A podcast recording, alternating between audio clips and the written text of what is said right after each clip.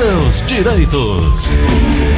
Com uma população de quase 9 milhões de habitantes, o Ceará tem um PIB, Produto Interno Bruto, calculado em quase 57 bilhões. Uma das economias que mais cresce entre os estados do Nordeste. Fortaleza, com mais de 2,5 milhões de habitantes, é a quarta cidade mais populosa do Brasil, perdendo apenas para São Paulo, Rio de Janeiro e Salvador. Em tempos de pandemia, os conflitos jurídicos, as demandas jurídicas, principalmente na vara, na, na, nas varas de, de trabalho, são cada vez mais frequentes.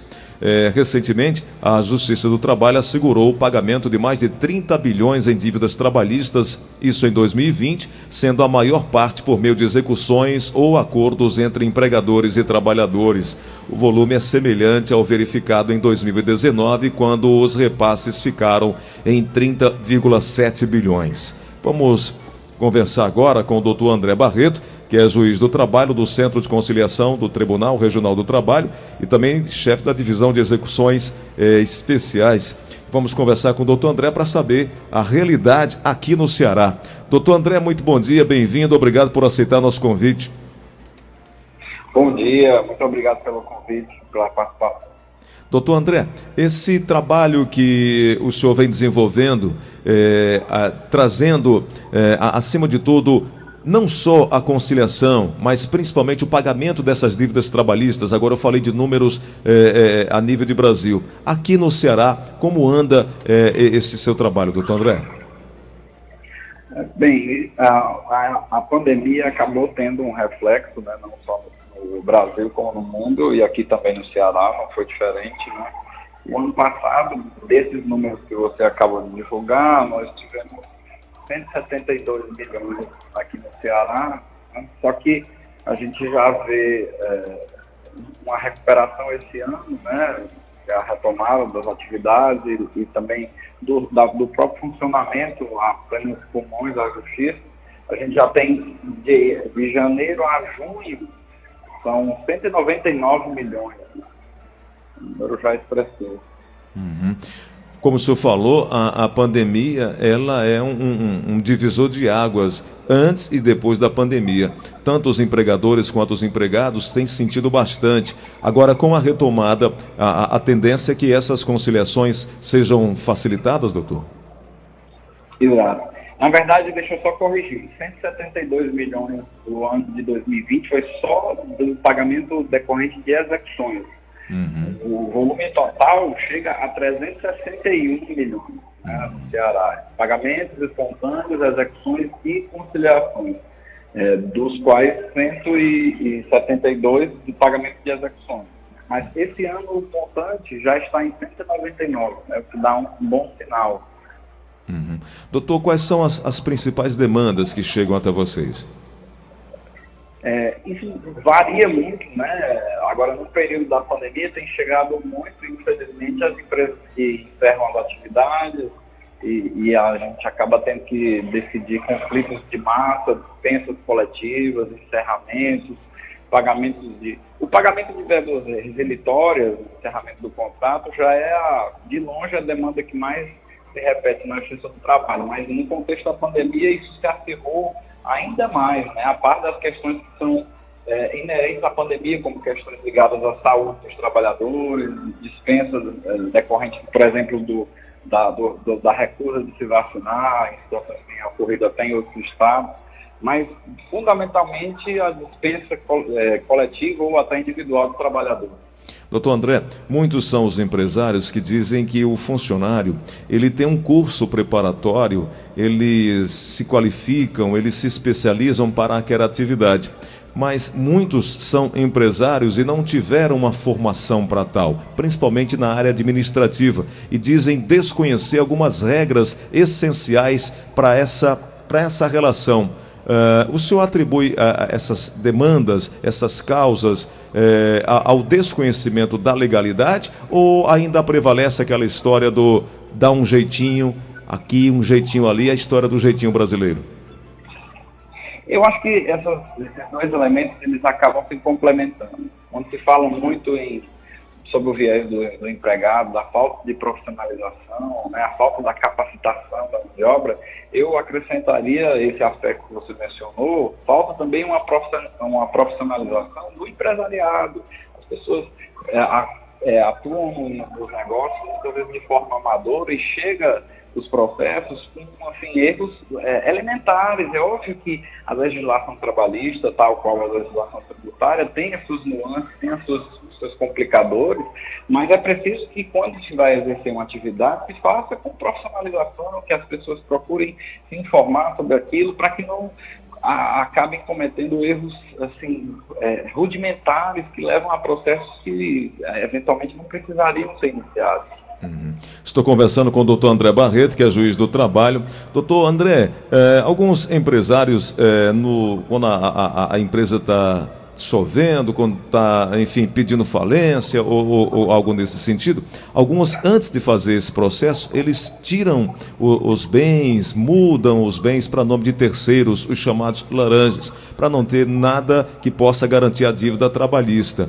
É Obviamente, a, a justiça conhece quem, quem costuma fazer esse tipo de saída.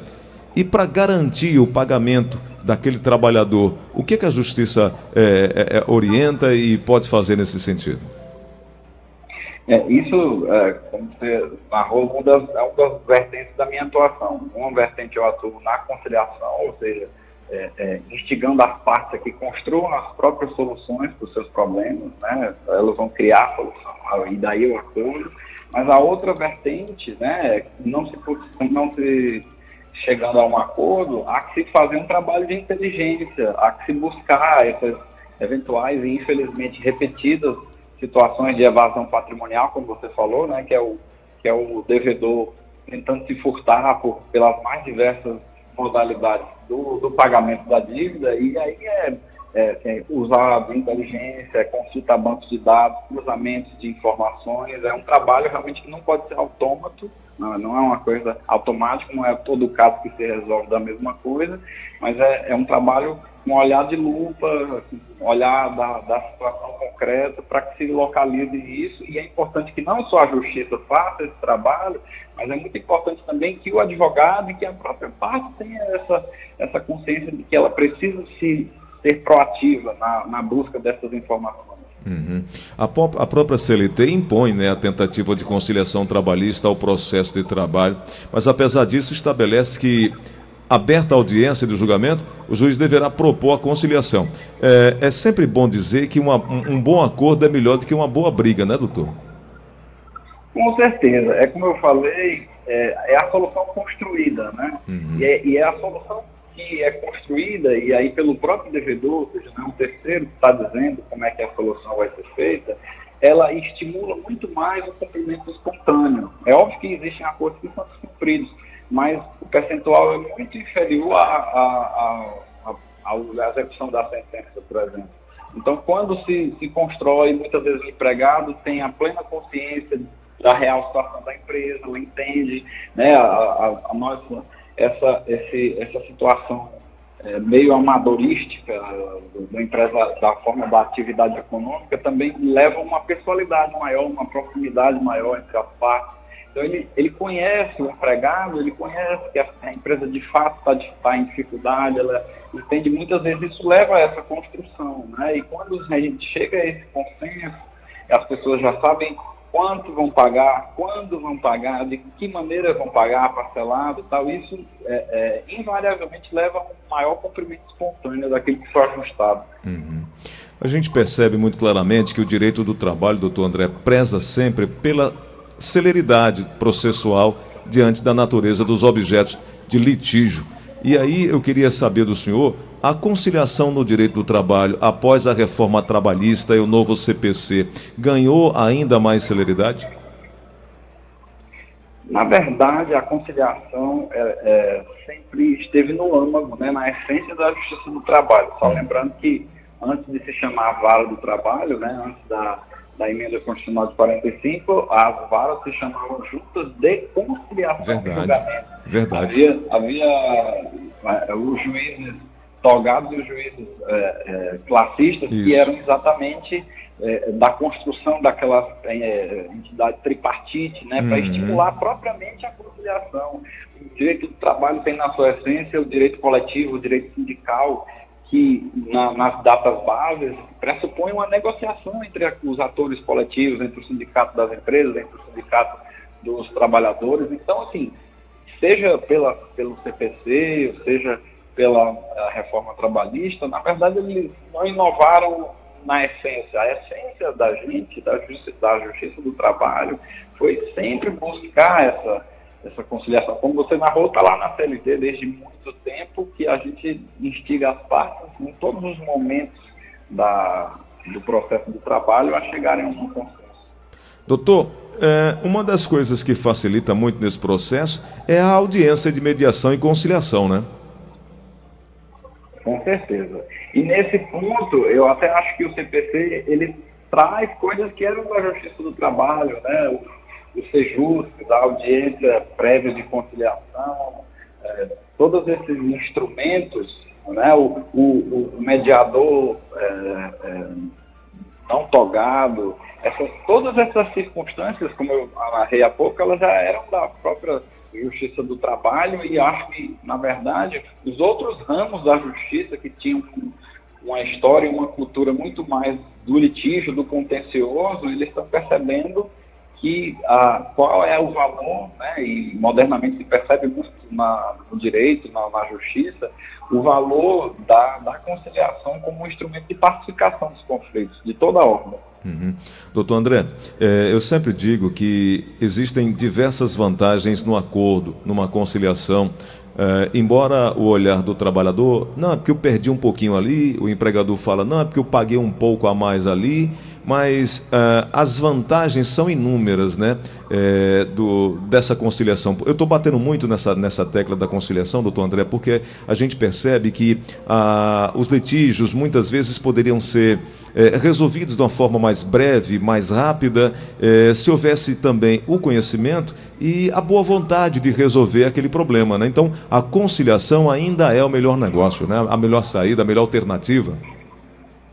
Com certeza. Inclusive, do, do, da, da sua fala, é, é, ela traz muito da, daquele, daquele pensamento que, que acaba travando, às vezes, o acordo, que é, ah, eu estou perdendo alguma coisa ou pagando um pouco a mais, mas o acordo ele pode se dar em duas situações. Na primeira situação, que é antes da, da sentença, ou pelo menos da decisão definitiva, sequer você sabe quem ganhou ou não. Então, você está fazendo um gerenciamento de risco. Então, eu, pensando naquela história do copo meio cheio, meio vazio, hum. na verdade eu posso estar pagando do lado do empregador, pagando menos do que eu pagaria numa condenação total. E do lado do, do empregado, eu, eu, posso estar ganhando mais do que eu ganharia se fosse uma improcedência total. É uma, uma gestão de risco. Uma segunda situação seria na execução, quando já se sabe qual o valor certo e quem que é o devedor, aí você está fazendo uma gestão de um passivo. Eu, ou seja, eu tenho uma dívida, eu tenho uma dívida que eu sei que vou ter que pagar, essa dívida está crescendo pela correção de juros e correção monetária, e eu preciso ajustar. E muitas vezes hoje se tem é, certidões negativas que inviabilizam em alguns aspectos as atividades é, econômicas das empresas, por exemplo, com contratação com poderes públicos, e aí eu preciso solucionar esse passivo de alguma forma. E o acordo seria uma forma de gestão do passivo. Do lado do credor, você tem um crédito que eu preciso receber, mas que eu não consigo tornar efetivo esse crédito, ele fica como uma virtualidade. E aí eu consigo também fazer uma gestão de uma maneira que eu receba e transforme aquilo em um bem da vida, que transforme a minha vida e que, que me faça produzir, que faça que aquele crédito sirva para gerar riqueza para mim. Então, acho que todos saem ganhando nos dois aspectos da conciliação. Doutor André, como veículo de comunicação, é, eu acho que o nosso papel é informar, levar. Porque eu sempre digo o seguinte: a informação ela gera opinião e a desinformação gera confusão. Quero colocar o nosso programa, o nosso horário à disposição para que sempre que o senhor desejar é, repassar, compartilhar informação, sabemos de toda a luta, todo o trabalho. Eu estava dando uma olhada aqui nos dados é, da produtividade do TRT Ceará mediante essa pandemia. Os números são é, fantásticos em relação a, a, outros, outros estados brasileiros. Os, não só os juízes, mas os colaboradores como um todo, os servidores, os estagiários têm tido um trabalho assim fantástico eh, em função da sociedade. Eu quero aqui de público parabenizar ao senhor, em nome de todos os seus colegas, eh, por esse compromisso com a justiça, com a verdade, acima de tudo, trabalhando com muita sensibilidade e colocar aqui o nosso horário à disposição para sempre que o senhor sentir eh, a necessidade de conversar com a população, estejamos aqui a ouvi-lo. Muito obrigado pelo papo, pela entrevista, pela conversa aqui hoje com a gente. Muito obrigado pelo espaço e, e, e, o tribunal também se coloca à disposição, falo aqui em nome do, do tribunal, para o relevantíssimo trabalho da imprensa de informar a população nesse momento.